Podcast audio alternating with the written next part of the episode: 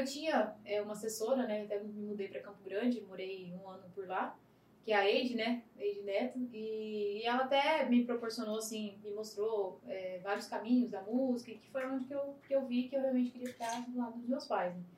E, e eu tive, assim, a gente teve procura e tudo, só que daí eu vi que era muito dinheiro envolvido para muita incerteza.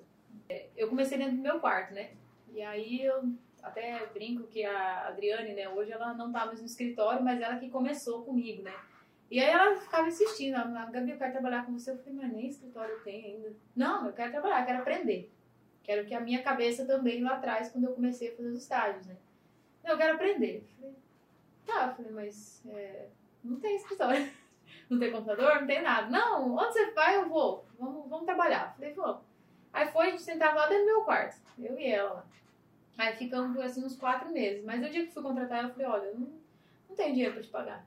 Não, não sei que eu, eu só preciso de ajuda, mas eu não tenho 200 reais pra te dar no final do mês. Ela falou, não, não tem problema. Aí chegou o final do mês, eu tinha. Opa, né? Deu pra, deu pra dar uma, dar um agradinho ainda. Aí no outro mês também tinha mais um pouco, a gente foi captando cliente, né? Aí chegou em seis meses, a gente estava aí com uma carteira de acho que cinco clientes. Tava, né? Mas cinco obras, né? Poxa, é demais. Saindo da faculdade, né? E na minha cabeça, a hora que eu saísse da faculdade, ia pegando cinco obras por ano, pra mim, meu Deus do céu, a cabeça, né? Pra mim já era. Tá, tô milionária. Gente, eu acho que é o ponto principal da venda em, em tudo, né? Não só na arquitetura, mas é a venda em geral. Para você vender um produto, para você vender qualquer tipo de coisa, você precisa mostrar essa segurança. Embora você não precisa saber tudo, mas você precisa ter pessoas que saibam.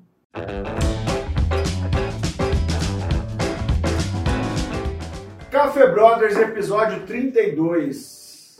Seja muito bem-vindo, Netão. Valeu, mais uma vez com vocês, é um prazer. É, Álvaro Lanza. Mais uma vez, não é a mesma vez, é porque eu... Vamos pedir um pouquinho, vamos pedir um pouquinho. É, a farda mesmo não tem jeito. Então, beleza. Boa tarde, também.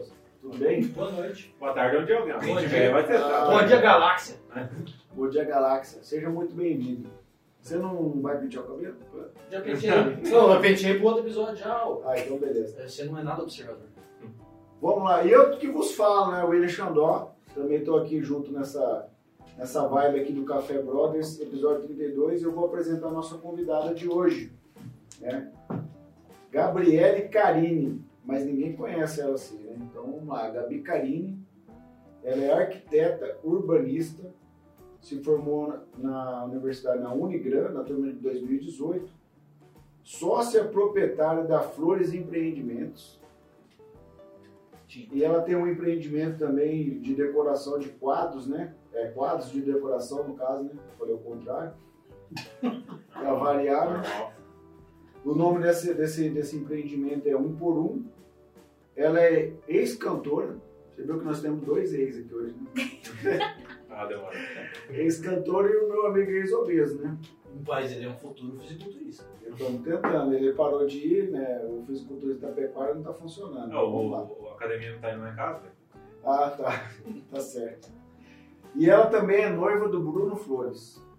Seja muito bem-vindo, Gabi Carim, no App 32 do Café Brothers. Obrigada, Xandó. Muito obrigada a todos aqui. Obrigada pelo convite. É uma é, muito gratificante estar aqui com vocês. A gente já é de Maracaju aí há muito tempo, né? Então a gente já conhece a trajetória de quase todo mundo aqui, né? Então, fico muito feliz pelo convite, muito feliz e agradecido também pela, por ser convidado é, juntamente com o Bruno, né?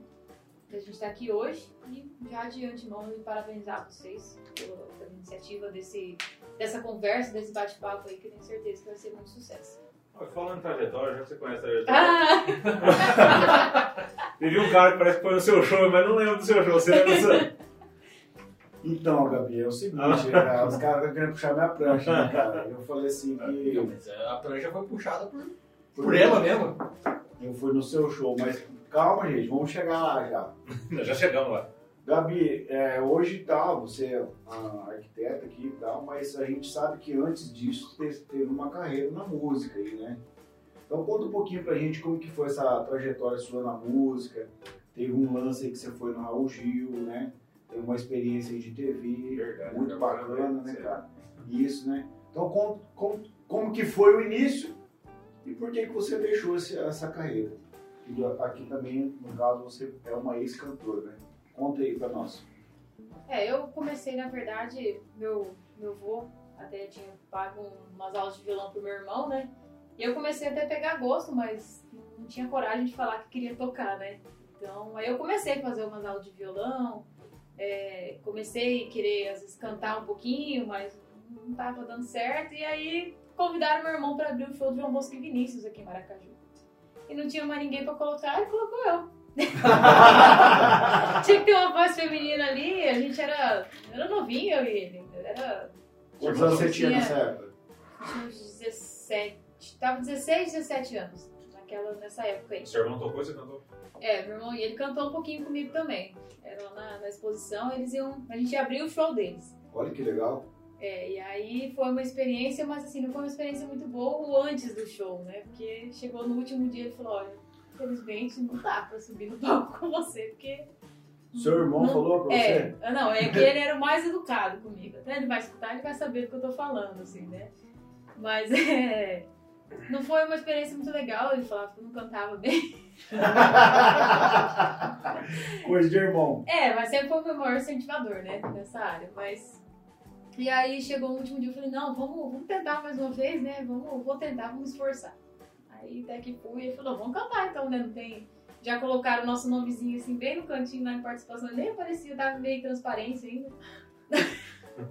Mas nós tava lá. Aí a gente cantou, foi legal, foi bacana, tudo.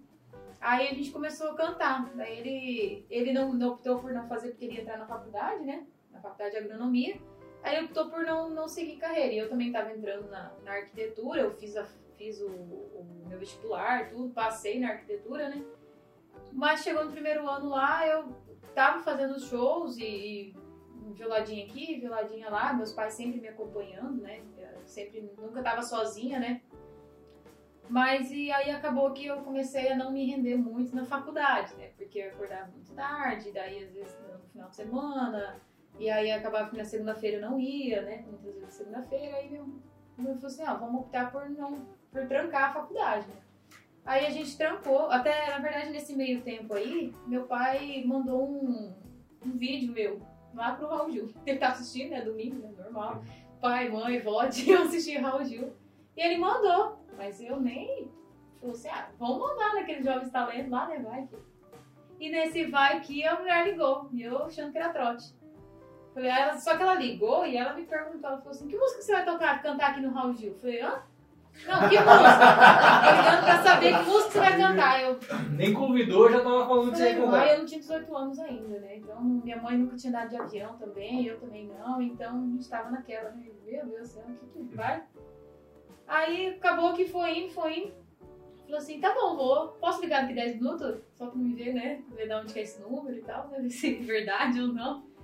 Aí acabou que era, realmente era verdade, era a produção deles lá, e perguntaram, aí eu na hora até falei, eu, na, na época tava Julieta e Romeu da Janaína, na época tava tocando. Eu falei essa música porque tava tocando na rádio, eu peguei e falei que eu queria cantar essa música. Dito e feito, né? Aí tive que ir lá e gravar a tal da música. Aí foi, aí cantei e ainda passei. Passei pro primeira fase, só que ele tava nessa transição de ir pra Band, da Band pra ir pro SBT, então eu não somei muita pontuação ali, acabei ficando pra trás, né? É, os que já estavam participando ficaram e eu fiquei pra trás e aí eu acho que participei de dois programas. Só. Era gravado ou era ao vivo? Era gravado. Não era... Ah, só que na minha, na minha segunda apresentação, porque assim, a gente gravava no estúdio, né? Só que eles deixavam eles no final, nem nada, porque se eles perdessem a gravação do, do dia lá, eles tinham do estúdio pra. E aconteceu que no segundo, lá no dia, eles mandaram minha voz lá na segunda vez, né? E aí vai aquele deslize, né? Tudo mais, e foi uma péssima apresentação. Mas enfim. Aí eu segui um pouquinho da carreira e tudo, e daí eu acabei não, não mais me encantando por esse mundo. Eu acabei que eu tinha mais, é, mais vontade de estar em casa. Eu queria mais, não era isso que eu queria pra minha vida, eu queria mais estar em casa com a minha família, queria constituir uma família e eu vi que naquele meio eu não, não teria tempo para isso. Então, porque se não tinha tempo nem de fazer uma faculdade, quem dirá cuidar, ter um esposo, ter cuidado de uma família. E eu sempre fui muito apegada, né? Muito apegada com eles. E aí eu resolvi parar e não seguir mais. E hoje eu canto na igreja, né? A gente é do Ministério da Música da igreja, então a gente seguiu com a banda na igreja. Deixa eu te falar uma coisa. Então, assim, se tem alguém tentando é, esse caminho da música, qual o conselho você diria para? Três coisas que você diria para quem está pensando em, em, seguir uma carreira na música. Entre sabendo que realmente você quer aquilo. Eu entrei não sabendo se eu queria realmente, então acabei me é, não não seguindo, né? Pelo fato de não, não ter essa certeza, né? Que eu estava indo no caminho certo, que não era o que eu queria. É sempre uma coisa que a gente sempre fala, quando você tem dúvida de alguma coisa, é melhor você não fazer, né? Porque aquilo lá não é para você. Então, talvez o que eu, que eu levei assim de lição foi que, que a gente, assim como o Bruno, né? A gente é muito, tem uma fé muito grande, a gente é muito ligado a Deus, né? Então, eu sei que para tudo tem um propósito. Então, é, fez eu enxergar um, um, outro mundo, né? Para ver o que eu realmente queria, que era onde eu ia ser feliz. Onde eu ia ser feliz era aqui em casa, com minha família agora com o Bruno, constituindo minha tão sonhada família, enfim. Então, é, e a música me serviu de lição para mim entrar, acho que na, na, música do louvor, porque a diferença entre da minha tonalidade, meu jeito de cantar, o sertanejo, que era o que estava indo, para a igreja é totalmente diferente. É, eu falo assim, quem canta na igreja sabe do que eu estou falando. É uma, uma energia, uma experiência. Assim, ah, não tem, não então você diria para quem está pensando em entrar profissionalmente na música, é saber se a pessoa realmente quer aquilo. Exatamente. E a segunda coisa? A segunda coisa é. Ah, nem. Não, não liga não. O Xandó ele chega é muitas, né? três. Ele fala assim, é. Você, você lê um livro e fala pra mim três coisas que você achou desse livro. Ou, ou tipo assim, a segunda coisa que a pessoa não tem que fazer. Que ela não tem que fazer? Ah, deixar de ser ela, por exemplo. Assim. É, é uma das. A gente vê aí muitas, é, muitos casos que nem as mulheres hoje, né, no sertanejo, as, as cantoras, né? Mayra Maraísa. Então, é que hoje ainda tem o Instagram que a gente acompanha a rotina delas, acompanha tudo, né? Mas a gente também vê que elas têm um lado pessoal delas, elas, a gente também vê. Então elas não deixam essa essência parar. E quem fantasia muito, você sabe que o prazo de, de carreira é muito curto, né? Você tá fazendo aquilo que você não quer, não que você não quer, mas você tá fazendo aquilo que você não é. Então, e hoje é a, uma... a, hoje a Gabi não, não cantaria mais profissionalmente? Não, não. Não? Você faz, é, só pegando mais um gancho nesse sentido aí da música aí, você acha que é tipo assim, é um, é um, é um mercado assim muito, vamos dizer assim, difícil? Assim como toda profissão, né? Mas a música é... mais difícil ou ela, comparado com que você já está em outra, outra vibe, outra profissão? Eu digo assim que não basta ter só talento na música. Não, nós vemos exemplos aí de muitas pessoas aí cantando há muito tempo, pessoas extremamente boas, e você vendo pessoas muito ruins no palco e fazendo maior sucesso. Então eu vejo assim, até pelas letras de música hoje em dia é muito diferente do que era passado. Assim, você pegar letras aí de Estãozinho Chororó, Zezé, não tem nada comparado assim com o que é hoje, né? Então, não, não, não sei, não... É, tanto que quem entende um pouquinho de música Exato. não ouve as de agora, não. Né? Só as eu gostava muito, as minhas referências eram músicas mais antigas, né? É igual filme. Quem gosta de filme não assiste filme de hoje em dia. Exatamente. Então, uma coisa que o mercado da música trouxe é a sensualização, né? Então, assim, toda pessoa precisa mostrar o lado, digamos assim, erótico, né? Não posso falar nem sensual, mas o lado erótico, né? Mostra homem sem camiseta, a mulher lá com, com, com shortinho. É, nada contra. É as letras. Mais vende, contra, né? Mas nada. Não, mas sim, mais, mais vende, né? Aí que tá, nesse mercado vende. Então, assim, a pessoa que ela é de família, que é de Deus, realmente, ela, talvez ela não, não precise não passar encaixa, por isso. Né? Ela não queira passar por isso. E às vezes nem isso, só se tiver um pouco de princípio, um pouco de caráter, já também não... Como é que vai tocar uma música dessa na sua casa? Uma família junto ali, com né, criança pequena. Exato. Você concorda isso aí, meu? Você que é um cara assim mais crítico. Aí é música, hein, moça? Aí eu gosto de música. Ah, cara, eu, eu, eu particularmente não gosto nem de entrar nesse assunto. Porque eu vejo assim que deturparam a música de tal forma que ela se tornou um negócio absolutamente comercializável e foi para um lado, o, Neto trouxe sabiamente aqui, da erotização extrema. Porque, e assim, eu poderia dizer mais, que o funk do, do, do Carioca, do Rio de Janeiro, aquele mais, mais erotizado, ele. Proibidão. Ele, ele infectou tudo, cara.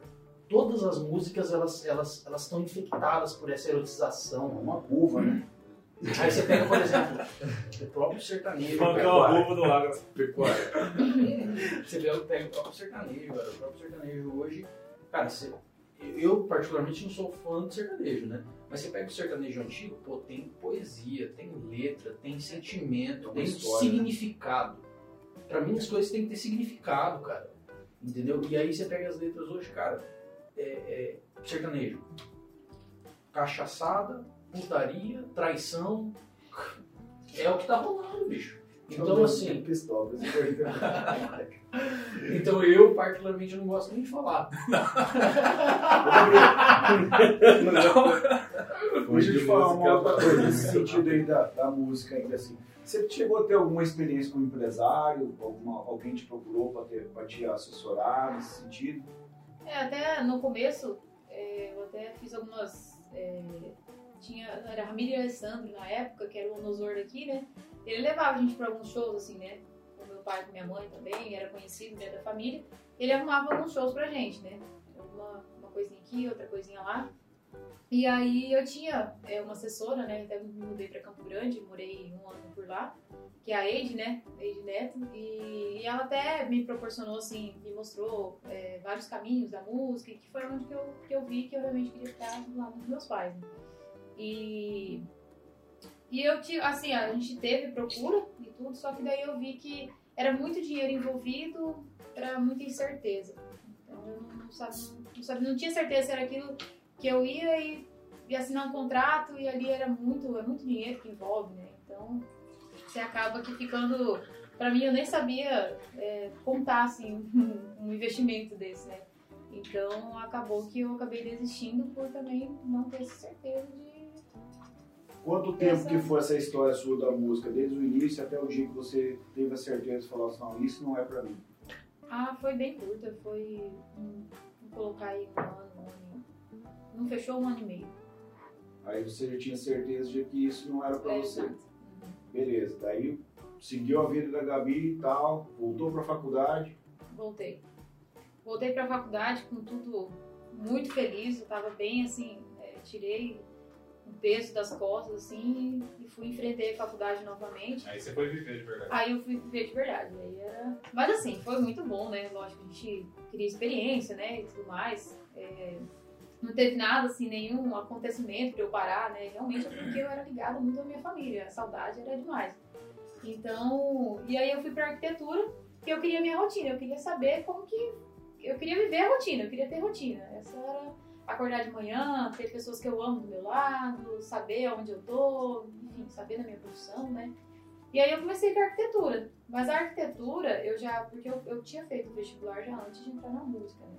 A arquitetura já vem um pouquinho do sangue, não em relação à arquitetura, mas a parte artística. Eu gostava muito de desenhar. Quando eu era criança, eu tinha uma, uma caixa assim de. Inclusive eu vi nos seus stories. Ah, eu lá.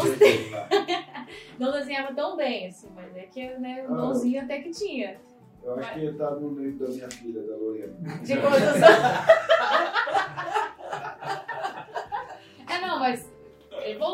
Com o tempo dá uma. com, com treinamento. Investe assim, a gente- então. É, pode investir nela, talvez. Não, até eu fiquei impressionado, cara, com a Lorena. Ela tem quatro anos, né? E aí a gente começou a assistir um, um desenho lá, que tipo assim, meio que puxei meio pro meu lado o desenho, assim, sabe? E é o Vingadores, mas em desenho, né? De série. Achei né? que ele ia falar que era o Marcelino Põe em mim. E aí, de repente, cheguei lá em casa um dia lá, cara, ela, olha pai, que eu fiz. Ela desenhou o Homem de Ferro, ela desenhou o Capitão América, e ela desenhou um outro monstro lá e, e tipo, saí no poder do, do Homem de Ferro. Claro, é uma criança de 4 anos, né? Mas eu fiquei pensando a, a imaginação dela, né, cara? Pra desenhar aquilo, né? E era uma coisa que você tinha de criança, do, do desenho, e acabou se profissionalizando. Então, aí eu fiz aqueles testes vocacionais e todos davam na área artística, né? Você fez, no caso o teu Fiz. não fez. É igual a. É. Fizeram um teste vocacional. Fizeram pra ele, né? um teste mais familiar, né? Mas. Não, mas eu fiz, eu fiz os dois aí na época que eu tava na escola ainda, né? E eu gostava até que um pouco de matemática até chegar na faculdade, né? Eu sempre fui muito boa em matemática até o terceiro ano, até chegar na faculdade. Né? Os, o Bruno, os nossos amigos, eles sabem como eu sou boa em, em matemática hoje. Mas enfim. É, e eu acabei, assim, não, não me apaixonando ainda pela profissão no meu segundo ano. Foi, é, eu olhava a arquitetura, mas eu fazia uns projetos muito feios. Era... tipo os desenhos. É. Eles não querem o desafio lá dentro. E aí? E até no meu primeiro ano, até eu fiz uma escada muito feia também. E quando começou a ficar Eu- bonito? Não, deixa eu A segunda, né? E o professor meu falou assim, olhou e falou, olha, você não vai ser arquiteto desse jeito. Pô, Bruno pegou um professor que Elogiou. alavancou, você, você pegou um que Não, Não, mas é, no caso dela foi mandando igual você, ninguém acreditava nela. Nem, nem o professor. No primeiro ano, né? Que a gente não conhece, né? Mas poderia falar assim, não, você vai melhorar, né? Porque você tem cinco anos pela frente. Mas é que você, você não escutava aquela música da igreja lá, havia um vizinho todo Torto. morava numa casa torta. A casa era mais bonita que as minhas que eu fazia, dessa dessa música aí. Mas aí ele falou, não, não vai ser arquiteto desse jeito. Eu falei, "Putz, fui pra casa meio chateado, né? Falei, mas vou fazer outra escada, vou tentar de novo, né? Aí eu fiz uma escada e ganhei uma notinha melhor. Fiz uma escada meio, meio torta, assim. Porque tudo tem que ter conceito na arquitetura, né? Então aí apresentei um conceito e tudo. Aí eu fui fazer o meu segundo semestre. Aí chegou na outra matéria de projeto. Essa era uma matéria de maquete. Fiz uma maquete de uma escada. Fui fazer uma matéria de projeto. Aí era uma igreja, tinha que desenhar. Ah. Fiz uma igreja com telhado, assim, parecia aquelas casinhas. sabe? E era uma igreja é, que precisava ter conceito, né? Precisava saber o porquê que estava colocando um vidro azul, por, por que o tamanho da porta era de 3 metros de altura, tudo tem que saber o porquê. Aí fui lá e ganhei um 5. Falei, putz, não, né? não acho que não é o caminho a arquitetura, né? Vai gostar. e aí ganhei um 5, mas daí eu ainda tinha o exame para recuperar, né? Daí eu fui lá e fiz uma, uma igreja redonda. Aí tinha um pouquinho de conceito, daí passou na rápida, mas passou. Enfim, fui fazendo arquitetura, fui gostando e comecei a trabalhar já no meu segundo ano. Comecei a estagiar aqui em Maracaju. Então eu ia de ônibus, né? Ia de manhã. É, acordava aí 4 e meia, 5 horas, pegava o ônibus. Aí chegava aqui 5 horas. Aí, 5 horas não, uma hora, uma e meia. Era duas horas eu tava no estágio, era 6 horas eu saía e à noite eu ia fazer meus trabalhos. Então era uma rotina bem corrida, assim. Eu fiquei assim durante uns Gabi. 3 anos. Seguinte, então, isso que ela está contando pra gente aqui, você que está assistindo, é uma realidade de inúmeros jovens. Essa realidade de pegar ônibus, essa realidade de acordar cedo, de voltar.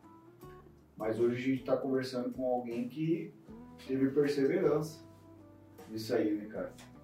E aí, escutou algumas coisas que não eram muito agradáveis, mas eram coisas que eram reais. inclusive continua escutando. E aí tá, você seguiu tal, continuou, continuou trabalhando tal. Como que, assim, eu queria perguntar para você uma pergunta bem, bem específica nesse sentido. Da- do jovem que está na universidade, quando ele vai para o estágio, como que é essa experiência do estágio? Consegue fácil, não consegue fácil? É remunerado, não é remunerado? Consegue É. conciliar com o estudo? Como que, como que é essa, essa parte do estágio? Específico da, da arquitetura e urbanismo. conciliar os dois, com certeza. Isso aí é. Falar, a prática do estágio é o que faz a gente conseguir desenvolver um bom trabalho na faculdade. Isso é fato. É, e em relação a- a- ao estágio, o que, que eu. Assim, a, relação de, de quem está na faculdade e ir para o estágio é totalmente diferente. Eu falo, ali a gente está ali na, na prática, no- na teoria, né? A gente desenha, a gente sabe que uma porta tem que ter 2,10 de altura, a gente sabe que ela é 80, sabe que isso, aquilo. Mas na prática, você sabe que às vezes tem gente que quer uma porta de. não quer de 2,10, ela quer uma porta um pouco maior. Então você já fala, pô, mas na faculdade eu aprendi que tinha que ser aqui, como que. Né? A gente tem que entender que são clientes, né? E na faculdade, nossos clientes eram nossos professores. E muitas das vezes até é, eu fazia coisas que eu não gostava, né? E eu achava, o Bruno até sempre fala pra mim que gosto é cada um tem um gosto, né? É, a gente não pode levar pelo nosso lado. E na faculdade acontece muito isso, né? E aí você viver essa, ter essa vivência do cliente é totalmente diferente.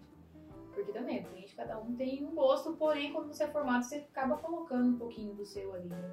Só que no estágio ainda você tem a sua patroa ainda, né? Tem quem tá. Então, a, além de você estar tá atrás do cliente, você tem que estar tá atrás de uma patroa que você tem que fazer, você tem que ter a identidade dela, né, no caso.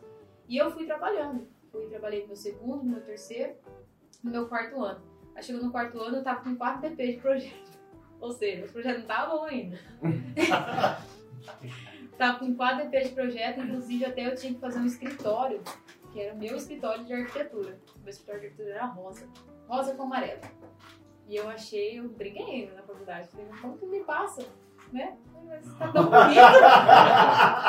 na época tava na moda a cor marsala. Aí eu falei, eu vou colocar na cor marsala, né? Mas Desculpa a ignorância, o que é cor marsala? É um rosa meio meio vermelhado, assim, mas mais por rosa. Rosa salmão? Não, é mais, mais um rosa bem vivo, assim, não tem nada. É meio... Vão de cerca. É, cor de vão de cerca. É uma cru, é, é mais ou menos. E aí misturei com um tom amarelo, mas eu queria que aquilo lá tivesse bonito, e não tava, né? Mas na minha cabeça, como gosto, né? Cada um tem o seu, meu gosto era aquele, eu gostava. Mas aí acabei reprovando de novo. E aí eu acabei, né? Minha, minha faculdade estendeu sete anos. Você jubilou então? São cinco anos, né? A faculdade minha, eu, eu tranquei um ano e aí eu fiquei mais um, mas por opção de, de fazer o meu TCC com mais tranquilidade. Porque pelo menos ali eu queria apresentar um bom trabalho. Comecei a fazer o TCC, aí minha professora falou que eu não iria aguentar, que não ia dar conta, eu tranquei. Falei, não. Mesmo professora ou foi outra essa? Já era outra, mas aí eu peguei de orientador no meu último TCC, eu peguei o meu professor que falou da minha escada. Ah. Aí, é, aí eu peguei ele pra me orientar. Eu falei, agora, né? Vou, vai eu racho. É, vamos é. pegar um crítico, né? E a, exatamente, ele era muito bom, eu gosto muito dele. A esposa dele, inclusive, que era a nossa coordenadora do PCC, né? Então... Aí terminou, Gabi, vida real. Vida real. Aí, vida, como eu já estava no estágio, então eu peguei uma experiência muito boa, né? Eu trabalhei até num escritório muito renomado hoje, lá em Dourados, que é da Juliana Saraiva, né? Então ali eu pude ver o que eu queria para minha vida. Ali eu consegui ver o, escritório que eu queria. Aí eu pude ver a minha rotina, porque eu acompanhei a rotina dela e eu queria fazer o que ela fazia. É, abrir o meu escritório, né? Começar logo. Eu só não, não imaginava que eu começaria é, cedo. Eu comecei dentro do meu quarto. É, eu tinha consegui um cliente, eu estava na faculdade ainda. Crema a cabeça, né? tava na faculdade ainda. E eu fiz o. Falei, ah, vou ter que fazer o melhor projeto da minha vida, né? E eu fiz, eu fiz um sobrado até, ele tem 300 e poucos metros quadrados, foi o meu primeiro projeto. Tava meio, meio assim, né, saber se fazia ou não, e eu peguei, arrisquei e fiz. Arrumei alguém para assinar para mim, né, que foi, é, que estava acompanhando a obra, né, que sabia que estava fazendo, que eu ainda não tinha experiência. E acabei fazendo e foi sucesso. Foi até hoje, tá em Maracaju, né, no, tá lá ainda em pé. Se não tivesse em pé também, você foi açúcar, você não é pedreiro. Exato, né? Mas não é rosa com amarelo. Não, não. Aí ó, eu comecei a trocar minha paleta de cores, consegui ver que o neutro, né, Abriu se adapta. Quem construiu isso aí não foi pavão, Claro, fala um pouquinho pra mim como é que essa relação aí do, do arquiteto, do engenheiro, com quem está executando a obra. Que é o é, foi, foi uma dificuldade que eu cheguei a enfrentar no começo por ser mulher, né? Por ser assim, a gente sabe que toda obra, a maioria são homens, né? A maioria não. Todos, eu acho que é difícil você ver uma mulher na, na obra, né? Trabalhando. Eu, eu acho que não tem. A gente vê assim que nem tem só os pintores de que tem. Só. É... Na obra de Deus tem muita mulher. Que tem assim, mas alguém para ajudar no acabamento, ajudar em outras coisas, não na massa ali, né? Então, minha dificuldade é um era essa. Exatamente. Também, né? Minha dificuldade era essa para saber se eu conseguiria me é, relacionar com eles ali de uma maneira que fosse saudável, uma maneira que não ah, ah cara, arquiteto está chegando, tá chegando a quem sabe tudo, tá chegando então é o que eles pensam, né? Não sei bem claro. E aí? E aí acabou que eu consegui assim ter uma relação porque eu sei que eles são, eles sabem mais do que eu, eles sabem muito mais do que eu, eles são nossos eles têm o um nome mestre de obra porque realmente eles são mestres no que eles estão fazendo. Então há anos fazendo, né? Exatamente. É o, eles sabem, né, o, o, certo. Eu sei, eu, eu estudei aquilo lá, né, mas eu não tenho a prática daquilo lá e eles têm. Então eu fui muito para esse lado, sempre ouvir eles. Ó, é, você desenhou assim, mas eu acho que assim ficaria melhor. Então eu sempre escutei muito e realmente esse foi um caminho muito bom que eu segui, que eu até aconselho as, os arquitetos que estão se formando aí a seguir esse mesmo, esse mesmo caminho, assim, porque é um caminho saudável, um caminho que, que você não, eu chego na obra, eles cumprimentam, quer, quer conversar, quer, a gente até tem um, um, pedreiro nosso lá, que é da construtora também, ele conversa, conversa, tem que separar já uma meia hora, né? Pra ele, assim, que ele gosta de conversar, gosta. E assim todos os colaboradores também, né? Eu tenho uma experiência muito, não muito boa desse lance de construção. Já vou te contar, você já foi lá na minha casa? Já. Ali, então aquele meu fogão ali que eu faço aquele omelete lá pra gente comer. Sim. É, quando foi executar aquela obra, você viu que tem uma pedra de mármore ali em cima, é, na frente do, fogão, não sei se você reparou. Nunca reparei. Aquela pedra de mar foi colocada porque a minha arquiteta desenhou ali que tinha seis tomadas em, é, o fogão e seis tomadas na frente do fogão. Eu não sei se a pessoa quer colocar as comidas na fogão. tomada. Um pra cada boca. Fogão elétrico. Panela elétrica. Panela Cara, você, você, você nunca Aí, ia poder eu tinha andar carro elétrico. Ela era visionária, irmão. Você não era ainda. Não, o cara, o cara sempre for para os Estados Unidos, ele nunca vai andar no carro elétrico. O homem não é visionário. Não, cara. mas eu vou carregar Tinha- o carro elétrico no fogão. Mas tinha isso. Você pode carregar onde você quiser, até na cozinha. Aí, mano, aí eu falei, cara, e o pedreiro tretou, cara. Eu Falei, cara, mas você não tem uma consciência que, que isso aqui não, não é funcional?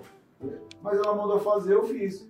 Cara, se ela mandar você cair no buraco, você vai cair também. Foi a Lorena que desenhou? Não, nem existia nesse tempo aí, cara. Então- eu. Então, é, essas, essas tretas, assim, essas divergências que eu sei que tem na construção, você também tem Ah, experiência. Tem, vai ter pro resto da vida. né? E é uma dificuldade muito grande, porque assim, a gente trabalha com sonhos e você só escuta o povo falando mal da obra. Tipo assim, as, as pessoas, elas, é, é, ah, eu fiz uma obra pra nunca mais. Na maioria, a gente só escuta isso. Você escutou de mim. É, no caso, é só aqui. Assim. E assim, é, pra enfrentar isso aí, porque você trabalha com o sonho da pessoa, né? Então é, é uma coisa que às vezes é um dinheirinho contável, é uma coisinha ali que, que você sabe que ela tá depositando toda a confiança dela em cima de você, é o lar da família dela. né? Então é uma coisa que Ou muito Sim. importante isso, hein, cara? Você falou, é o larga, tipo assim, é onde a pessoa vai morar com a família dela, então é muito íntimo. Né? Exatamente, e é o que eu falo, a diferença de uma casa e de um lar tem, tem uma grande diferença ali. Eu falo, para as minhas colaboradoras lá, hoje são todas arquitetas, né? Depois eu falo um pouquinho delas. É, mas a gente procura sempre é, trazer em nossos projetos como se fosse nós morando ali dentro.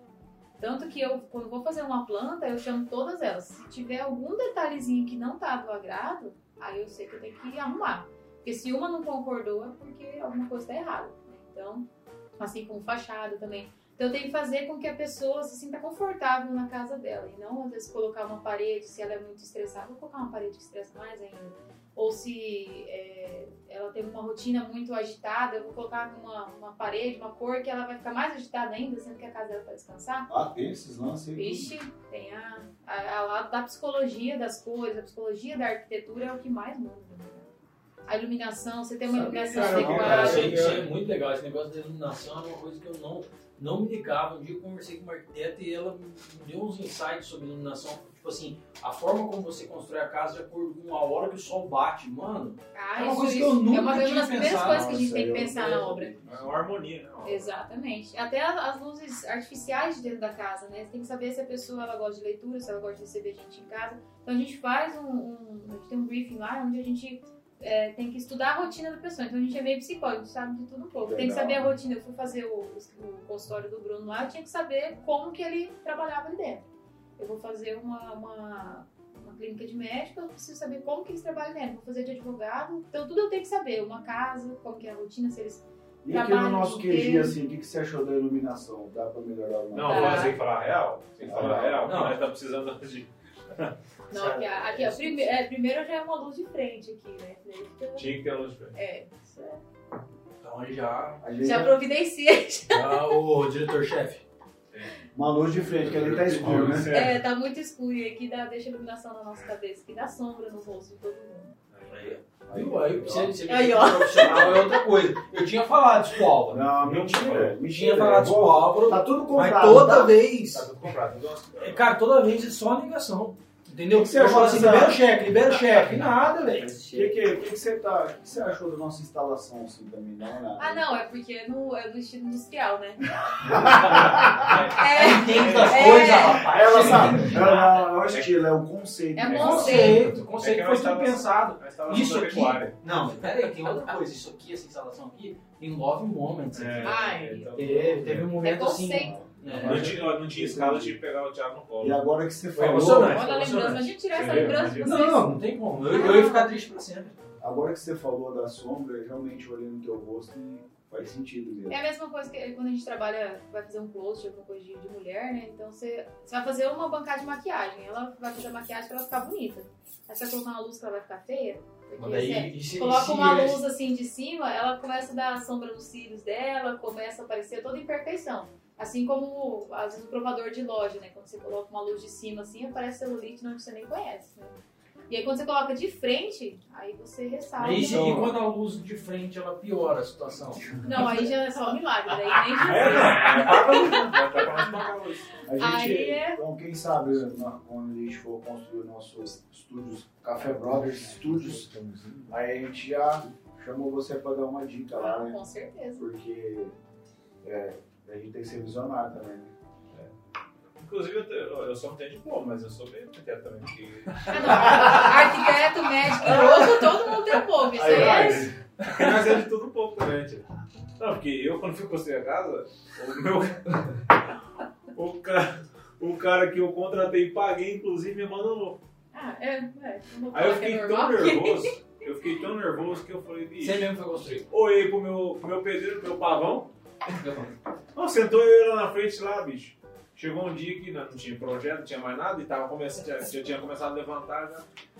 Ele olhou pra mim e falou assim, e aí, meu patrão, o que nós vamos fazer? Eu falei, bicho, vamos construir esse troço aqui só nós dois. Ele falou, seu companheiro, você sabe, tem? Eu falei, você tem? Ele falou, eu tenho tantos anos. Ele falou, dá 40 e poucos anos de experiência.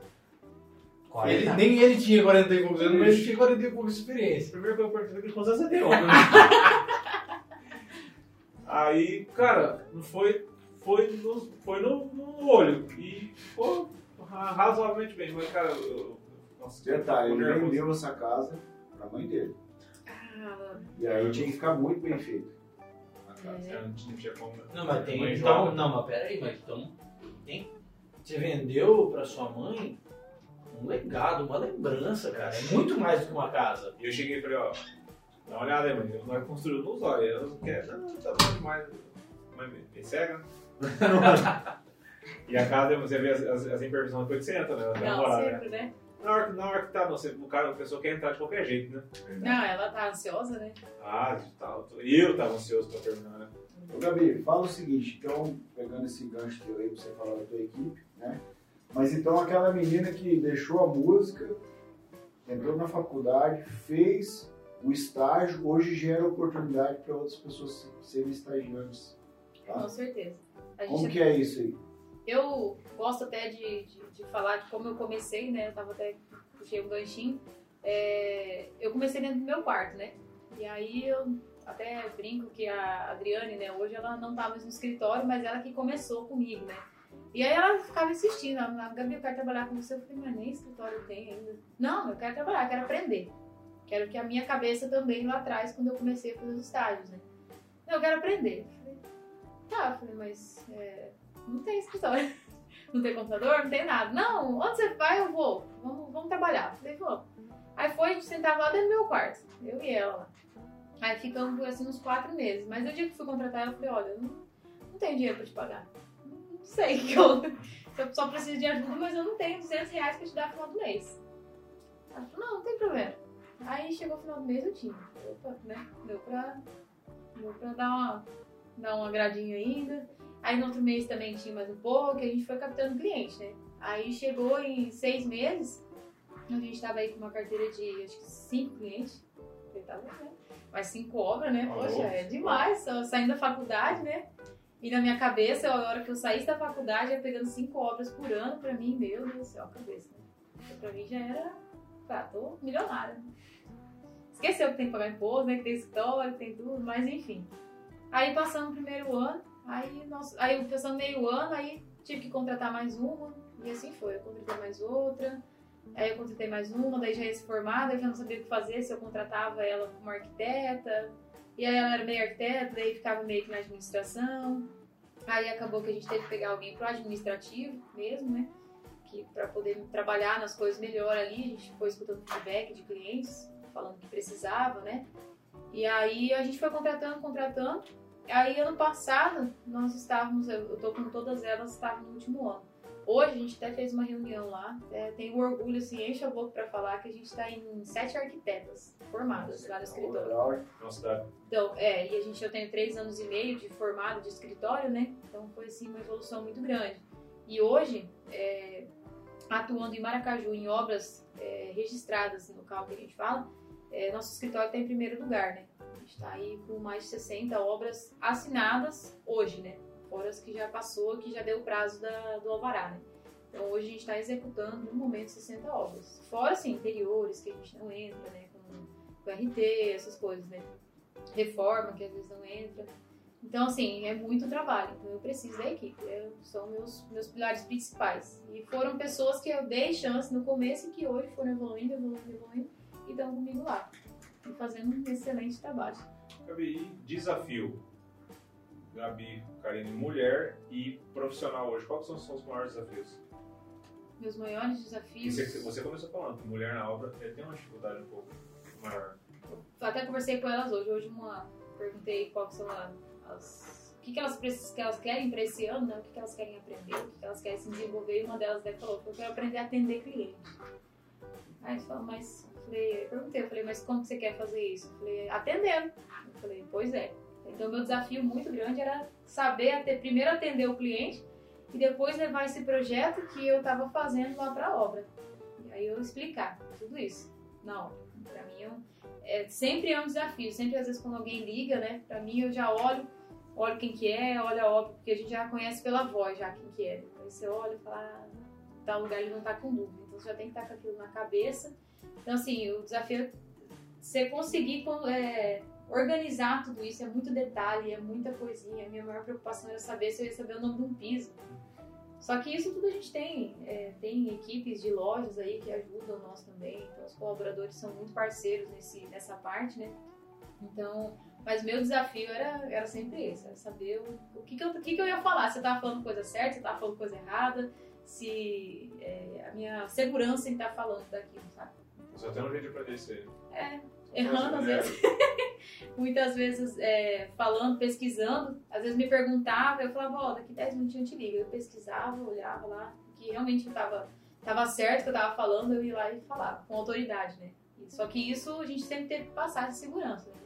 Isso não pode passar pra eles, que a gente não tem essa, essa aí, dúvida, né? Uma, um lance que acon- aconteceu comigo e provavelmente acontece com todo mundo profissionalmente, acho que acredito com todos aqui. Como é que você fala de uma coisa que você não sabe, passando a segurança para o cliente, que vai dar certo, e que você não sabe que você vai dar certo? É arriscando, né? A gente estuda um pouco, é porque a gente tem, é, a noção a gente tem, né? A gente só não tem a, a, no- a noção que a gente tá fazendo sim, a noção do perigo às vezes não, né? Não, Porque mas vocês é... têm que demonstrar uma segurança Tem e uma autoridade do que você está fazendo. Exatamente, eu acho que é o ponto principal da venda em, em tudo, né? Não só na arquitetura, mas é a venda em geral. Para você vender um produto, para você vender qualquer tipo de coisa, você precisa mostrar essa segurança. Embora você não precisa saber tudo, mas você precisa ter pessoas que saibam. Isso eu sempre carreguei comigo. Por isso que eu sempre fui segura no que eu estava falando, porque eu sabia que se eu precisasse de alguma ajuda, alguma coisa, eu tenho um engenheiro que vai me explicar alguma coisa. E outra, para mim falar, é, ah, eu vou ver se vai dar certo isso aqui, eu vou consultar, sempre ser bem transparente, assim. Nunca falar assim, não, isso aqui vai dar certo, vai dar certo, vou fazer dar certo. Mas é sempre uma coisa que você sabe que tá na dúvida ali, você fala, fala, ó, eu vou dar uma consultada com alguém que, né, parceiros nossos e a gente vem e a gente dá uma posição mais correta, principalmente na obra. Eu falo isso em relação à obra porque é risco, né? E a obra é É porque na realidade o projeto no papel É uma o coisa, no papel, E exatamente. a execução são É pessoas outra. executando, né? exato. As pessoas são o quê? Várias. Aí outra, o projeto ele nunca, parece que ele nunca segue do começo até o final mesmo, né? Parece que sempre muda. Ou Às vezes É quando o porque o cara cliente no meio do também... caminho. É, não, às vezes no meio do caminho o cara fala assim, Cara, mas por que, que eu falei pra colocar uma janela aí? É. Não faz sentido nenhum uma janela aí. O cara mesmo muda o projeto. Mas aí que entra o nosso diferencial. É, a gente já faz a maquete eletrônica, né? Então a gente já ergue todas as paredes, janela, já mostra tudinho realmente como vai Mas ficar. mesmo assim ele muda. Muda. São, se eu vou te falar bem a verdade, no- nossos projetos assim até hoje são é bem difícil alguém fazer uma alteração muito grandiosa na obra. Às vezes é colocar uma janela um pouquinho pro lado, pra cá, pra lá, mas assim é bem difícil a gente ter muitas alterações depois do projeto já ter ido pra obra. Agora bem, eu falei que não ia falar Assim, assim. pegar umas obras fáceis do Xandó. O Xandó, pelo jeito, foi fácil, mas também não posso fazer. Fez o que quis? É, você, é, você podia fazer uma rosa com amarelo. Aí, ó, Ia eu ia acertar de aceitar. boa. Cara, você, você, É, um é que você fez o cavalado. projeto pra pessoa errada. por Sempre tem falo, uma pessoa certa. né? É. Ô Gabi, eu quero fazer uma pergunta pra você. O que mudou da Gabriele quando você sozinha, como arquiteta, hoje como gestora? O que mudou na sua mentalidade hoje? Você está tomando conta de toda essa equipe em pouco tempo. Ah, mudou a minha. até o modo de pensar, de responsabilidade, né? Acho que eu me tornei bem mais responsável. Até questão da. Não estava falando da Flores, né? Empreendimentos. Então a gente trabalha com, com o dinheiro e com o sonho das pessoas, né? Então eu preciso ser muito mais responsável. No começo eu não tinha. Eu ficava muito apavorada, assim, sabe? Porque em questão de prazo, essas coisas, ficava apavorada.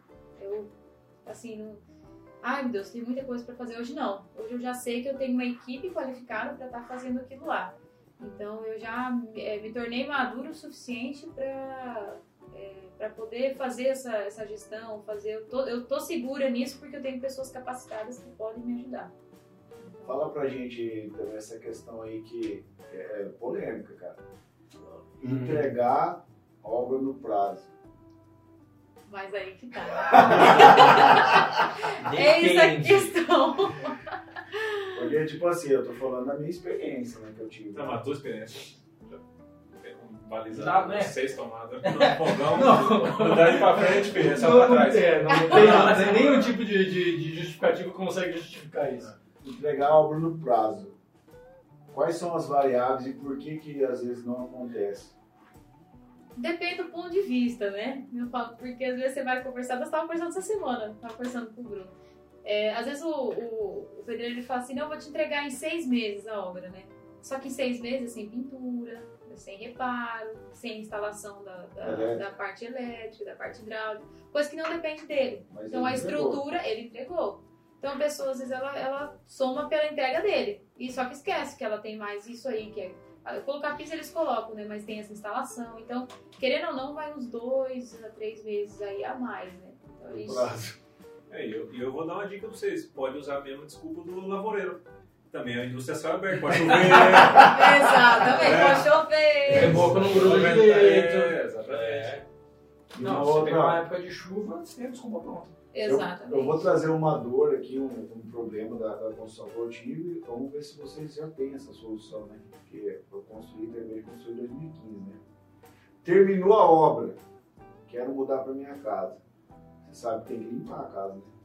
Sujeira de construção, como é que vocês resolvem esse problema? Contratando pessoas especializadas para pós-obra. Ah, mas vocês não, não, não fazem. Não, nós não. A gente tem as empresas que fazem, que elas têm os produtos específicos para estar tirando. é, porque não é qualquer produto, né? Que você pode colocar. eu- não é o mesmo que você faz a limpeza diária. E também não é o mesmo que você vai colocar numa, numa calçada de pedra, que é para tirar aquelas coisas fortes, sabe? Não é varrer, lavar e entrar. É, não, não é. Esse aí você tem que fazer a limpeza, tem que fazer tudo bem certinho, até porque ah, hoje tem esses Tem essas empresas aqui em Maracaju? Tem. Porque no meu, na, na minha época talvez não tinha. Ou talvez não tinha dinheiro. Hoje pagar. já tem aqui em Maracaju Ou- pessoas tinha, bem. você não sabia, porque o cara que deixa construir uma casa com seis tomadas de fogão dá pra usar com base. Ou Ele não nem fala nada, fica quieto, né? Cara, eu Ligou paguei uma pessoa pra, pra ficar vendo essas coisas lá. Não, mas não adianta. Na real também não sabia que não dava pra ter seis tomadas na É, é, cozinha. é outra, outra pergunta, porque é o seguinte, por mais que era eu e só meu pedreiro lá, rapaz, eu ia todo dia lá. Por quê? Porque, cara, querendo ou não, você enxerga de uma, de uma maneira e a pessoa que está executando enxerga de outra, né? É o que a gente fala, né? O dia a dia, não sou eu que vivo o dia a dia da sua casa, né? É você mesmo. Então, é, eu posso estar lá, mas eu não posso estar olhando, não posso estar com o mesmo foco que você, que nem você adora cozinhar. E a gente tá cuidando no todo da casa, mas você vai ficar mais específico na cozinha ali. Então você vai cuidar de todos os detalhes o daquela cozinha. Exatamente. Então, é, até um ponto bem importante nosso ali do escritório, que eu tenho uma pessoa que faz que nem só parte de tomada. A gente tem uma pessoa que só faz tomadas. Então ela É, bem e hoje é essencial, porque ninguém fica sem carregar celular. né? Exatamente. Então a gente tem que colocar a distância, tem que colocar tudo bem E certinho. onde que não pode ter tomada? Eu não- você Em cima do fogão. É um aprendizado. É, ué. Já sei que quando eu for construir uma casa, eu não posso colocar tomada no fogão. E eu acho que posso estar enganado, mas um dos maiores desafios de você arquiteto, é ser os olhos da pessoa que quer a casa. Exatamente. Você imagina, você construiu uma casa tá com dor de cabeça, imagina, nossa. Puxa vida. Não, mas é, é, o que você passa para mim hoje, é, após todas essas obras, você já tem um know-how, tem uma experiência. Sim, né? sim, eu e outra. Eu É, sou, Principalmente daquilo que não se deve ser feito. Com certeza, com certeza. Falar experiência faz com. Até no começo eu não. Tava até conversando com o Thiago, a gente não acompanhava a obra, né? No começo. Porque eu não tinha essa experiência de acompanhamento. Então eu tava mais era para aprender do que para cobrar alguma coisa na obra. Por isso que eu sempre aprendi com os mestres de obra. Sempre eram os meus maiores é, professores ali, né? E ainda são, né? E vão continuar sendo. aí. É, hoje já não. Hoje eu já tenho uma autoridade para conseguir acompanhar uma obra do começo ao final. Você chega com o capacetinho branco lá, Ah, bem difícil, né? Às vezes, né? É, agora assim, e quando, você, e quando você orienta, por mais que você vai lá, não tem como você ficar de cima 24 horas, né? e se você passa por caras e ele executa totalmente ao contrário? Você, Tá na bota responsabilidade dele, né? Tá na responsabilidade tem que dele. quebrar é problema dele. Exatamente. Assim, a gente entra num consenso, ver se realmente tem a necessidade de quebrar. É, eu vou conversar com o cliente, explicar a situação, é, porque às vezes a, a- tem, você desenha um projeto ali, mas às vezes a pessoa que está executando não consegue ler da mesma maneira que eu estou lendo o projeto. Então, até a gente procura ser bem claro, o mais claro possível, assim, sem nome técnico, sem nada. É, que é laje, aqui é laje, não é laje não sei das quantas, com isso, com aquilo, não. Então, é, acaba que a gente entra num consenso para ver se realmente tem a necessidade de quebrar e se aí você fala assim não eu quero eu quero quebrar então aí acaba que a gente tenta aí conversar com a mão de obra alguma coisa para amenizar pelo menos o custo da mão de obra para estar ajudando de alguma forma né Porque como a gente passou errou e... Hoje mudou muitas tecnologias também, né? não com Nossa, certeza Na época Com do Xandó certeza. não tinha o 3D, não tinha o. exato É, exatamente tinha, mas era muito pau terra. Deixa, deixa eu te falar uma coisa, é o seguinte, né? mudando um pouquinho desse assunto da, da- da profissional Gabi, né? E trazendo um pouquinho mais para a pessoa, né? Fala para nós aí, quem que é uma pessoa que te inspira a, a ser quem você é e, e a ter os teus valores, ali, os teus princípios ali, uma pessoa bate pronto tua mente e por quê? os meus princípios, o, o, que eu sou hoje, é, sempre minha inspiração sempre é os pais, né? A gente sempre é reflexo dos pais e os filhos melhorados, né? A gente conversa aí com muita gente, a gente sempre vai lapidando até porque o tempo vai passando, né? Como profissional, eu me espelho muito é, na, naquela Renata Vick. Ela é, hoje ela é, é sócia, sócia proprietária da Copenhague. Então eu vejo muita trajetória dela ali e eu gosto muito, muito dela, sabe? Não é nada do meu ramo, não é do meu ramo, mas a, a história de vida dela é muito bonita. E, e também o Bruno eu aprendo muito, na verdade é um, um grande mestre para mim, um grande professor para mim diariamente, né? Então eu tinha muito medo de arriscar, tinha muito medo. Então, é, com tudo que ele, que ele contou na entrevista dele, é tudo que ele passa para mim no dia a dia, né? Então, Você aprendeu já a soltar o cheque, aprendo. né? É. eu Ou falo não dos vou, não posso pagar, né? O cheque solta, o fundo vem depois. E assim, meus, meus pais, meu pai sempre foi comerciante a vida inteira, né? Então, e- Até eu ia falar nisso, né? Como que você não pegou essa veia comercial dos teus pais, né? Porque a, tipo, a Casa Esporte ali, desde que eu me conheço por gente, ela existe, né? Uhum, É, como que você não pegou esse gosto da loja? Porque nem você nem teu irmão ficou, né? É, gostar, assim, até a gente gosta, né? Mas dava pra gente gostar de outras coisas, né? Mas, mas assim, que nem quando tem datas especiais, essas coisas, eu ajudo até lá na loja, eu gosto de estar ali conversando, só que não é um ramo que eu, que eu queria seguir pra minha vida, né? E, mas a gente continua sendo vendedor. Ele na área dele, porque ele precisa vender o, o- o veneno dele, ele precisa vender o produto trabalho dele, né? Mesma coisa eu. Então eu peguei nesse gancho da venda que eu. Não adianta nada, eu tenho uma equipe lá, eu tô falando aqui de profissionais lá dentro, lá dentro, mas se eu não conseguir vender o projeto para elas poderem fazer. Falamos hoje isso em reunião. Então não É igual o adianta Xandão. nada. O Xandão gostava de medicina, mas ele foi fazer oficina. É, eu continuo operando, né? É. Porque esses meus pacientes eles não reclamam, né? E, tipo assim, eles, não morrem, né? É mais que uma seguro, né? Lá? A não ser que dá uma entrevista. Não, a indústria é céu aberto. Ô, Gabriel, eu queria fazer uma pergunta mais voltada mais questão de tendência. né? Duas perguntas, na verdade. A primeira coisa, quero saber se o fator criatividade manda muito para um, um arquiteto. E como o Auro disse, nós estamos numa época de muita tecnologia. Questão de conceito, tendência, vai mudar muita coisa do que já tem hoje? Ah, você vê a curto a longo prazo, como é que você vê isso? todo ano muda, assim, né? Mas ele muda, que nem hoje em dia, é, a gente tá fazendo muita, dá um exemplo da- das cozinhas de hoje. Tá voltando muito aquele estilo mais clássico do que já era, com cores, é, com formatos, com moldurinha. Só que hoje ela tá mais moderna, né? Então ela vai se atualizando. Isso é fato. né? A gente traz aquele o clássico com o moderno, assim como a gente traz o rústico com o moderno. Esse, esse é o conceito de hoje, né? Mas cada, cada, cada ano que passa, cada, eles têm conceitos novos, eles, a gente tem as feiras que a gente vai, né? E sempre tá, que nem agora tá a onda muito do marmorizado, que há muitos anos atrás se usava. Aí parou, aí era muito neutro e agora voltou, né? E o marmorizado veio, veio assim, pra ficar. Então, e as cores também, né? Todo ano muda. Então, conforme a gente pega muito a linha da moda. A hora que a gente vê como que tá, que nem Fashion Week, essas outras coisas, assim, a gente vê como que eles estão seguindo, que é a mesma tendência da arquitetura. Ela puxa muito. Textura, é, principalmente, né? Nem tem, tem. Tem épocas lá que, que teve acho que dois anos atrás, era tudo muito florzinha, muito. Aí você pode ver os pisos, as coisas tendem a, a ir para esse lado, até pelas cores mais clarinhas, mais tons pastéis. Então a gente puxa bastante esse lado da moda com o lado da arquitetura. Eu acho que como qualquer negócio, não muda, é, se adapta, né? Exatamente. Mudar, mudar, mudar, não tem como mudar o método, É, o jeito de o, fazer. o, o básico está sempre aquele ali, né? O básico Agora o é. vintage eu acho legal, tudo é vintage, né, cara? Eu acho que o vintage é o seguinte, na hora que acaba a cri- criatividade do povo, todo mundo fala, não, vamos voltar a fazer o filme, nós tá falando de filme, música, acho que também ó, a arquitetura, acho que o construção, ah, nós não, tá, nós não conseguimos, porque chegou um tempo que ficou muito futurística as casas, né? Ah, E começou a tá. ficar esquisito, feio, sem forma, sem... E aí... Você vê umas casas aí que as casas é quadrado. Não, e não é Tem as só... casas de The Sims. Não, é... E assim, O cara faz. Você lembra? Você não deve jogar The Sims, mas The Sims você ia lá e fazia um barracão e jogava a galera toda lá dentro. Tem umas casas que é assim. Só, só que é tudo muito cultural também, não é não, Gabriel? Sim, Europa é, sei lá, é um jeito. Varia é outra. É muito. cultural e aí, tipo assim, quando não é cultural é um conceito, né? exato. Sempre volta no conceito, né? Sempre roda, roda, roda, roda.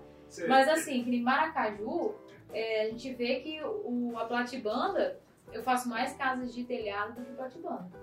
Platibanda é quando a pessoa que às vezes quer alguma coisa mais moderna, quer alguma coisa assim, Ou não mas. tem dinheiro pra colocar telha. Exatamente, é pra nesse ponto. Ou às vezes quer uma economia na obra, né? E, com certeza você consegue ter uma economia um pouquinho maior, né? Então. Pra caramba. Eu fiz assim. Exato. Não, em qual conceito você construiu isso? O conceito de quem não sabia o que é conceito. É, É um conceito, um conceito desconceituado. É um conceito. Conceito. Entendeu? Inclusive até a pessoa que fez a- o, o conceito da minha casa nem atua mais na área. Nossa, pediu as contas depois mas também. que você Não, deu. também, né? vamos, não, não. Vamos, vamos, não, vamos, mano, eu vamos tava fazer uma construindo, pausa, eu fui construir andando com o engenheiro dentro do meu carro. Passei em frente do terreno. Ele falou, rapaz, o cara é muito louco vai construir essa casa, esse terreno aí, cara. Eu falei, é, ah, minando tanto de água aí. Eu falei, ah, é o terreno que eu trouxe aí pra você ver, pô, é meu. Isso, cara. cara Começou assim, uma história bem assim, linda. mano. Começou legal, eu gostei.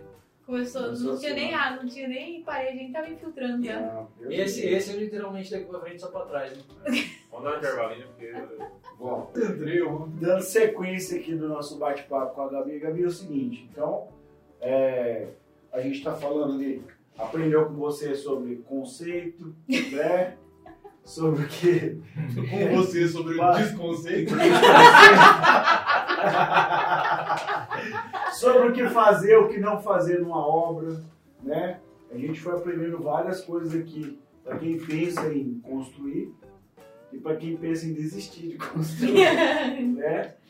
É quem pensa em estudar também isso. Estudar É, isso. É, por exemplo, a minha filha, a, a Isadora, ela tinha essa veia do- da engenharia e da arquitetura. Ela acabou optando de fazer design de interiores. Ela, ela vai fazer isso, e ela disse que vai fazer isso, enfim. É, eu acredito que é um, dentro da- do ambiente existe, existe né, infinitas é, possibilidades a serem exploradas. Né? E o que eu acho legal da tua profissão, do que você está trazendo para nós aqui, é porque você está trabalhando com sonhos. Exatamente. E os sonhos, cada um tem o seu sonho. Né? E você realiza sonhos lá. E mais ainda, sendo profissionalmente, evite que esses sonhos evi- eh, se tornem pesadelos. Né? E na realidade é muito legal você ter puxado esse gancho, porque eu tava pensando aqui agora, na realidade ela, ela não só. Ela põe pra pessoa ver o sonho dela. Isso que é legal. Porque muitas vezes, tipo assim, você sonhar, beleza, ah, sonho em construir uma casa. Ah, eu queria que a minha casa tivesse um quarto assim, mas tá tudo dentro da cabeça da pessoa ainda. Ela consegue pegar o que a pessoa, ah, que nem ela trouxe, a parte de psicologia, o que a pessoa vive, como a pessoa vive, o que a pessoa trabalha, mais esse sonho e, e trazer tudo para um campo de visão da pessoa e falar assim, não, que para mim que eu, eu acho que é o, o- a cereja do bolo de qualquer coisa, que é você, a pessoa conseguir olhar e pensar, pô, isso aqui é realizável. Porque a partir do momento que você acredita que é realizável, que daí se torna realizável de fato. Então isso é, na, pra mim, é a cereja do bolo. E saber Exato. expor isso também, né? Que tem isso também, né? Exato. E assim, igual falou, hoje em dia tem muita tecnologia que a gente consegue explorar pra isso, sabe? Eu tenho, tenho programas lá que eu entro dentro da casa, assim, eu vou com, com- como se alguém estivesse gravando uma câmera. Então eu, eu consigo desenhar tudo. Eu, na verdade, até a gente desenha. A gente faz, tem a parte de interiores também no escritório. É, então lá a gente mexe tanto com projeto do começo ao final, tanto de reforma quanto só a parte de interiores. Então, desde a gente fazer um móvel, a gente faz até, tem que deixar a espessura. Essa linhazinha aqui, ó, eu preciso mostrar o tamanho que ela tem que ficar. Foi pensado. isso é Foi pensado, ela é bonita, ó. Vendo? Então, assim, Ai, meu Deus, Não começou. Essa mesa tem uma história, tá? Vamos pular. É. Porque mas eu preciso, ó, é que nem aqui, é que eu tenho, eu tenho que saber que aqui são três chapas e que elas não são do mesmo tamanho. Mas pra ficar uma mesa grandona dessa aqui, eu precisei deixar um friso aqui. E eu tenho que fazer com que esse friso seja parte da minha, do meu desenho e não que ele seja uma emenda. Entendeu? Então eu tenho que fazer com que aquilo fique bonito. se vocês tivessem levado mim, tinha ficado numa mesa mais ou menos. É, mas acho que ela não ia dar conta de emendar os. Não, então aí. tá, tá. Tá bem emendada, né? Não, Ali, você bem gostou da emenda ali, ó? Sim. Essa emenda foi uma Não. emenda pensada, tá? É um xodó isso aí. É um Isso xodó aqui é isso madeira natural. É, É, isso é um conceito. é conceito. Eu aprendi. Tá? Ah, aprendi. Você vê, tudo tem conceito. É, eu acho que quando a gente não sabe é conceito, né? É conceito. É um conceito de De não saber. Não, é, É, então é cagada. Então, assim, a gente tem uma preocupação muito grande com tudo, né? Então, eu, se eu, é, a gente tem as, as ferramentas para trazer aquilo lá para a realidade virtual da pessoa antes de assim, entrar na realidade. Nesse mundo virtual, a galera que te seguia quando você era cantora continuou te seguindo, você arquiteto? Não. Assim, eu não, não, não, não acompanho, né? Não sei, até porque meu Instagram hoje é bem direcionado para arquitetura, né? Eu tenho muita, então. É, até... Você criou um Instagram profissional Sim, para sim, arquitetura? com certeza. Isso aí é de extrema importância para quem está começando hoje, né? É, você saber é, diferenciar, né? O seu dia a dia familiar, essas coisas, pro lado profissional. Porque quem segue, ele quer ver coisa de arquitetura, né? Não quer, muitas vezes, assim, lógico, nossa rotina de escritório, essas coisas é muito importante. Isso com certeza, tipo, ou uma coisa ou outra a gente posta lá para também as pessoas conhecerem nós, mas É, assim, interagir. não é, interagir, é, conhecer um pouquinho, porque eles gostam também de, de saber o que a gente faz, né? Então eles ficam curiosos. Mas assim, no, no lado pessoal, que é o Instagram mais pessoal que a gente tem, é, a gente posta, ah, né? Tá fazendo uma academia, tá fazendo isso, então já é um lado mais mais pra quem mais te conhece, né? Uhum. Então, Mais e aí o lado, é, exatamente, o lado profissional. Eu tenho pelo menos essa. Se eu for buscar um Instagram, eu vou buscar flores, odontologia, eu quero ver coisas de odonto. né? E ver como que funciona o escritório do consultório deles ali, pra ver se eu vou me sentir bem ali naquele local. Ah, com certeza. Então, Quer fazer mais alguma pergunta? É você que não perguntou quase nada? É, Eu, eu tive minhas participações. Ah, É, tudo bem. Então tá. Eu, eu- eu- na verdade, a minha participação foi muito mais conceitual do que qualquer coisa. Pronto! Pronto! Daqui Conceito. frente. Era É tudo tudo que eu conceito. precisava. Era tudo que eu precisava, era essa desculpa. Puxa vida, Gabi. Tendenciosa, Isso é pior do que indústria Mas é que, é uma, é que é uma tendência conceitual. nossa, agora são as duas palavras. A tendência e o É conceito. um conceito conceitual. É Não, tudo, tendência é, é tudo, é conceitual. tudo que você pode imaginar. Um conceito ele pode encaixar qualquer coisa, desde que seja um conceito. Em uma tendência. Pronto. Você viu, né? Não Então, preciso nem falar uma frase final, né? Não, Obrigada. É só enrolar, enrolar. É. Então, assim, ó, não é nem uma pergunta, eu estava vendo uma, uma reportagem, acho, eu olhei bem por cima, logo, lógico, só o título, mas a primeira casa, o primeiro imóvel foi vendido via metaverso. Ontem, ou antes de ontem, já viu isso aí? Não. Olha que coisa que Não. absurda. Pra nós é absurdo, porque é uma é Daí, tecnologia. ó, já, já começa a arquitetar pro metaverso. Entendeu? Então, assim, é, É. é, é uma coisa, é uma coisa disruptiva. Está acontecendo em todos os segmentos. E eu, por isso que eu fiz a pergunta, porque isso aí pode acontecer também. E se você for fazer um projeto com uma casa virtual, já mete cinco tomadas em cima do fogão. Porque vai ser um negócio mais disruptivo ainda, entendeu? Porque vai ser cinco tomadas em cima de um fogão que não existe, que não vai precisar ser usado. Isso, é, Dá pra ser mais louco do que isso? Não dá. Mas colocar meia dúzia de Alexa lá. Tudo na cozinha. Tudo Aí, ó. despertador. Mas vendo? hoje, mas hoje já tem fogão que não tem fogo aparecendo. É. Hoje É- já seria é uma massa, baita é do negócio né? largar aquelas tomadas agora aparente lá. é, né? É Mas ele disse, o Alvo disse, era visionário, eu que não era. Pois é. O Gabi, é o seguinte, cara, o papo tá fluindo, tá massa, mas a gente tá caminhando, afunilando, estreitando com uma pergunta, que você já ouviu essa pergunta, e a gente quer saber. A gente quer saber, né, Alvo? É você, você ouviu porque o Bruno, você foi cobaia, né, Bruno? Spoiler, spoiler ao vivo. Devia ter deixado ela pra fora, né? Pois é. Mas ah, o projeto da janelinha, você vai fazer o projeto da janelinha pra mim. Ficou mole pro gato, mas vai ficar mole pelo que ela falou aqui, tanto no começo. A gente, no começo a gente não sabe muito o que vai fazer mesmo, né, Gabi? Mas depois que, que o coração aparece queima, né, cara? Não tem como não. Não tem como não. Não tô falando de você não, viu, Bruno? Tô cortando. Já tava chorando, já, nada. É, cara. Mas assim, eu já quero agradecer antes já dele, que foi muito legal, muito bacana mesmo.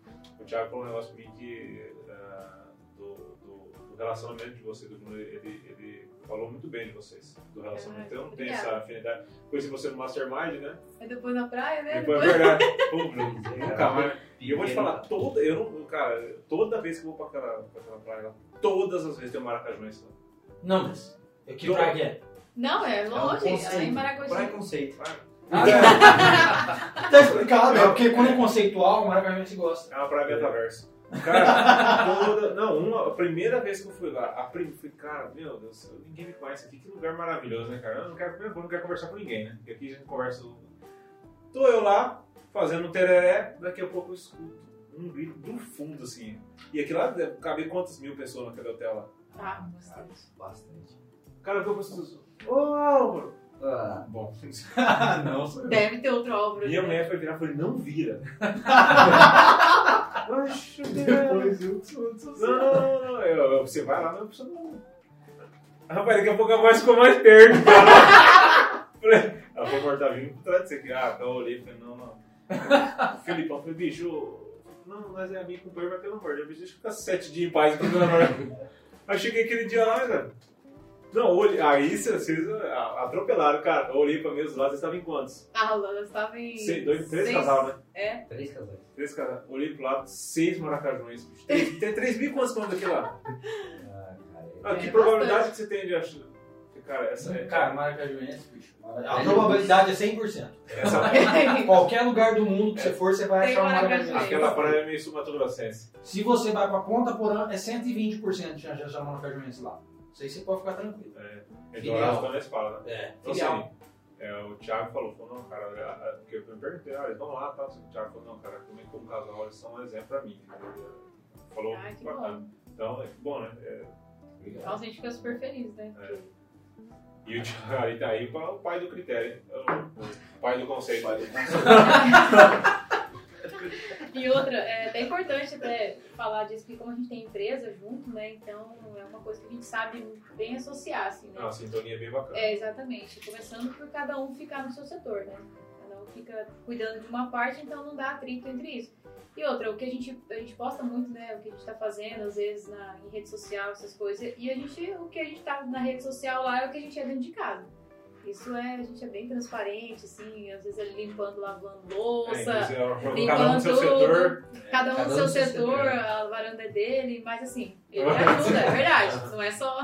Não é só história. Não, não é só história, não. Ele realmente ajuda. Então a gente sempre passa essa transparência, sabe? Para as pessoas mesmo olharem isso, sabe? Verem que, que realmente quando as pessoas se gostam, fazem dar certo. Esposo pode não ouvir muito spoiler. É, eu troquei minha voz louca. É, não, não, não, pois é. Então, né, Gabriel? É que cada um tem um conceito, né? Cada casa é um conceito, cada família, cada tá muito bom em relacionamento. casa, É. aí, cara, tá? Mas, Mas não casou ainda. É, depois piora, fica tranquilo. Eu- quando eu fui casar, cara, nunca mais vou esquecer na minha vida, cara. Quando eu fui pra casar, eu não, não, não tenho meu pai, né? E aí eu não tinha uma referência, alguém. Eu fui perguntar pro meu ex-patrão, né, cara? Falei, ô Arnaldo, cara, cara, e como é que você esse negócio de casar, cara? É bom esse troço aí, porque eu tô querendo, mas ninguém me fala nada, né? Parece que todo mundo fica quieto que eu pergunto. Eu tô Se, desse se o jeito. cara. Não. Então, e, ele, e ele me deu um prisma no negócio que piorou a situação. Não, fala aí. Eu falei, não, eu falei, Arnaldo, ele casar. Pode ir, vai pra pergunta final. É, não. Ele falou, ó, cara, casar é muito. É, é, é- é bem um negócio bem diferente. Tipo assim, cara, é, mas vou resumir pra você. Quem tá dentro, quem tá fora quer entrar e quem tá dentro quer sair. Virou as costas eu andando. e aí eu não sabia se era brincadeira ou se era verdade. Aí eu falei Mas assim, e aí? Não, eu fui, é, entrei e você vai ter que entrar. Depois você me conta. Ah, Gabi, e a, a- a- última pergunta que é para nós, que é a que mais vale, que é o que a gente quer saber e que as pessoas que estão te vendo, elas querem saber, igual os Instas que você posta, não só o seu trabalho no dia a dia, que é o seu, o seu- sua vida pessoal também, um pouco ali, né? Gotículas, né? É, é o que você falou, que é o que as pessoas mais ficam curiosas. né? Ah, com Ah, certeza. porque a, a gente quer, a gente, não, a gente não interage com a pessoa, mas pô, a gente quer saber um pouco dela, né? A gente fica curioso. Então a nossa última pergunta, e mais importante é, quem é Gabi Carinho? Hoje a Gabi Carinho é uma pessoa muito. Uma pessoa com uma bagagem assim. é, pequena, perto dos sonhos que eu ainda. perto das coisas que eu ainda quero conquistar. Perto de tudo. Tudo que eu quero alcançar ainda. Eu sou bem pequenininha ainda, eu tô bem no comecinho ainda. Então eu sou é uma Gabi muito sonhadora. Uma Gabi muito dedicada. Isso eu sou gosto assim, quando eu gosto de uma coisa eu quero, a gente vai lá e se dedica no máximo pra sempre fazer o melhor, né? Pra a gente sempre dá o nosso melhor, né? Que tudo que a gente faz com amor, com paixão, por isso que a gente sempre tem que escolher a profissão independente. Seja, eu falo, se hoje se eu pegar e virar alguma é, secretária doméstica, alguém que for, eu vou fazer aquela casa brilhar, eu vou fazer que aquela casa seja a casa mais limpa de Maracaju. Então você tem que ter, ter seu diferencial, né? E, e eu ainda eu tenho muitos sonhos ainda que a gente quer alcançar, que é, e a gente está em constante evolução. E eu me vejo assim como uma pessoa que, que vai conseguir chegar lá.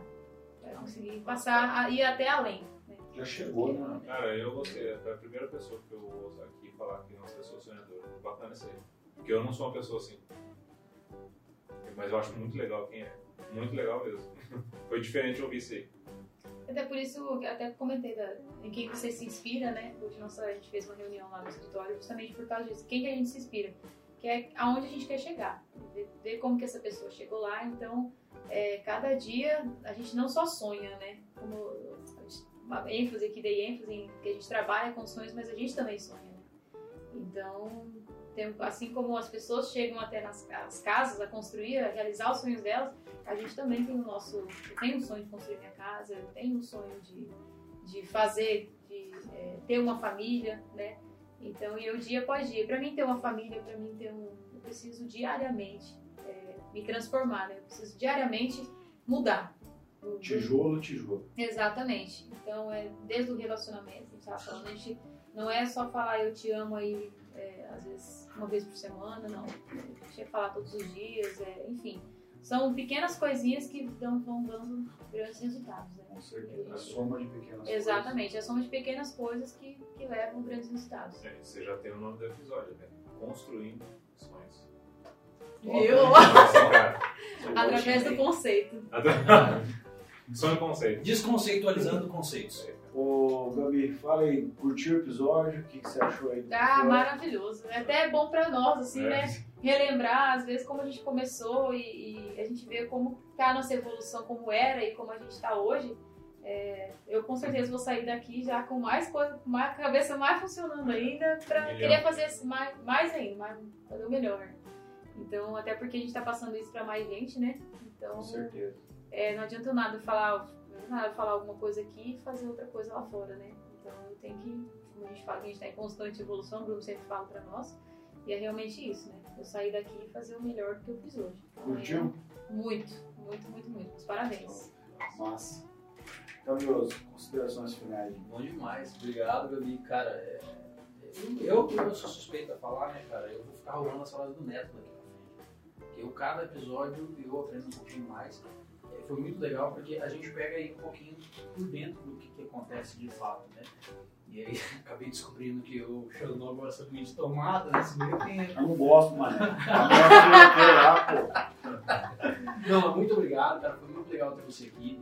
É, é um aprendizado ver essa tua evolução. Eu te conheço faz muito tempo, né? E ver, ver essa tua evolução e ver que você viveu dois mundos, né?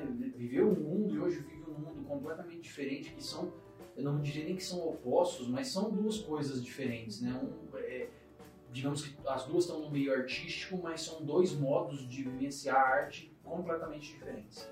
Né? E conhecer você lá e te reconhecer hoje aqui foi muito legal, cara. Obrigado aí. aqui. Então, a minha considerações, tirar um insight dessa história que ela contou, né, que eu acredito que a, a prática leva à perfeição. Né, você falou que ficou sete anos na faculdade, entre risadas e tudo mais, entre projetos mal feitos, digamos assim, Entre escada torta. começou lá como você não queria, mas começou. né? Depois de tanto tempo você trabalhando, você está colhendo os resultados. Né? E o sucesso não vem da noite pro dia. Então, assim, é, é dia, é, o- é o trabalho de formiguinha, né? Aquela coisa que vai sendo apresentada todo dia. Dia após dia, né? Tanto é que tem em estudos e livros fala assim, tem aquela questão da pessoa que faz 10 mil horas, é uma coisa para se tornar expert naquilo. Né? Então, nesses 7 anos, quantas horas você fez a mais, né? Do que te era, às vezes, né? Que você fazia normalmente. Em dois anos que você teve a mais, digamos assim, que era motivo de trazer de chacota, ah, o Gabi não terminou a faculdade, vamos supor assim, né? O que acontece? Com certeza. Vai de novo nesse corredor? É, Né? Então, assim, quantas horas você estudou a mais, quantas horas você praticou a mais para você chegar onde você está hoje. Então, sem dúvida, esses dois anos que você talvez tenha perdido estão Eu ganhei. apresentados agora. Né? Então, assim, eu- é, uma, é um insight que eu tiro da sua história para mim. Parabéns aí, eu acho que você está engateando ainda. Muito sucesso também para você também. Obrigada. eu, Laura, cara, né? Então, é, É, Acabou, né? né? Acabou, né? velho? É, ainda bem que eu falei primeiro. porque- Não, e, é, bacana mesmo. É, mas assim, eu me identifiquei muito com a história do Bruno. Demais mesmo. Pai do céu, a gente vai conversar, você vai dar risada. Tanto que é parecido. E qual que é o bacana também do que você falou agora? Eu sou muito fã de pessoas improváveis. Cara, eu sou muito fã. Na hora que você começou a falar, na hora que você começou a contar a história da, da- da arquitetura, assim, é, é zoado no começo, eu, come- eu tava, eu tava pensando, cara, como que pode, né? Você passa na frente das suas obras hoje, é, um, é, um- é uma referência, né? um espetáculo. Né? Assim, você chega assim, parar o carro, é, não é uma obra qualquer, é uma obra normal. Então na hora que você começou a falar, eu falei, cara, mais uma pessoa improvável aqui. Não é possível. Não! E moendo aí hoje, né? E pelo que você falou, só o começo dos seus sonhos, né? Então assim, sucesso, fi- fiquei mais fã do que eu já era. E assim, muito obrigado por essa aprendizado hoje aqui. Nossa, eu agradeço. Obrigada. Gabi, é o seguinte, é, cara, eu, que nem o pai do Tamio, sou da antiga aqui de Maracaju, né? Então eu acompanho, vou na loja da- dos seus pais há muitos anos. Né? Eu acho que foi a primeira loja que eu abri um cadastro aqui em Maracaju, eu era um moleque. E desde lá eles já acreditaram em mim que eu ia pagar a conta, né, cara? Sem cheque. Sem cheque, não tinha cheque. E Tinha eu vi papel você. Eu vi você. Não tinha celulose. Essa não deu, velho. Não tinha papel naquela época. Caraca, bicho, que loucura. Continua, perdão. Já foi bom demais. A gente era no fio do bigode, mano. Ai, Jesus Cristo. E a, e a Jaque e o Itamar sempre acreditou na gente ali e tal. E a gente foi vendo você criança ali na ordem, cara. Então, é, ver você criança e a, a mulher que você se tornou hoje, eu só posso falar um negócio pro, pro Bruno. Mulher virtuosa, quem achará? É um versículo bíblico. Então, uma pessoa virtuosa, cheia de qualidades, que além de, de expor as suas qualidades no trabalho, gera oportunidade para outras pessoas. Eu acho isso maravilhoso, cara. Maravilhoso. Você passar por um caminho e você abrir um caminho para que outras pessoas se acheguem. Isso para mim é fantástico, o que você faz hoje. E mostrando que é possível, é o que o, o Álvaro diz, que pessoas improváveis podem se tornar prováveis e realizar o impossível. Parabéns, cara. Desejo para você toda a sorte de bens, para você, no teu trabalho, nos seus empreendimentos, nos teus sonhos. É, cara, só sucesso eu vejo para você nesse caminho que você está seguindo. Amém. Muito obrigada. O que que ela merece aí, galera?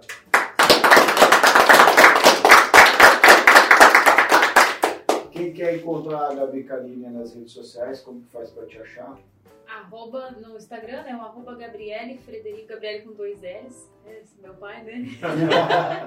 Gabriele, Cari, é, Frederico Arquitetura. E aí no Facebook também. Tem as duas páginas lá, a gente posta só os nossos projetos, né? Tem toda, toda a nossa é, trajetória de Portfólio, projetos, tudo. nosso portfólio tá todo lá. Desde os projetos primeiros aos últimos. Joia. Para você que não se inscreveu no canal, se inscreve no nosso canal no, no Instagram, segue a gente lá. A gente está em todas as plataformas digitais, Deezer, né? O Spotify. Mais plataforma que eu gostaria, pra falar a verdade. Então, mas é, como a vontade dele não é sempre feita aqui, então tá, tá todo mundo lá. Galera, segue a gente, dá o like, é muito importante para que esse conteúdo chegue ao máximo número de pessoas. Conteúdo assim fantástico hoje. Valeu, tamo junto. Um abraço. É nóis.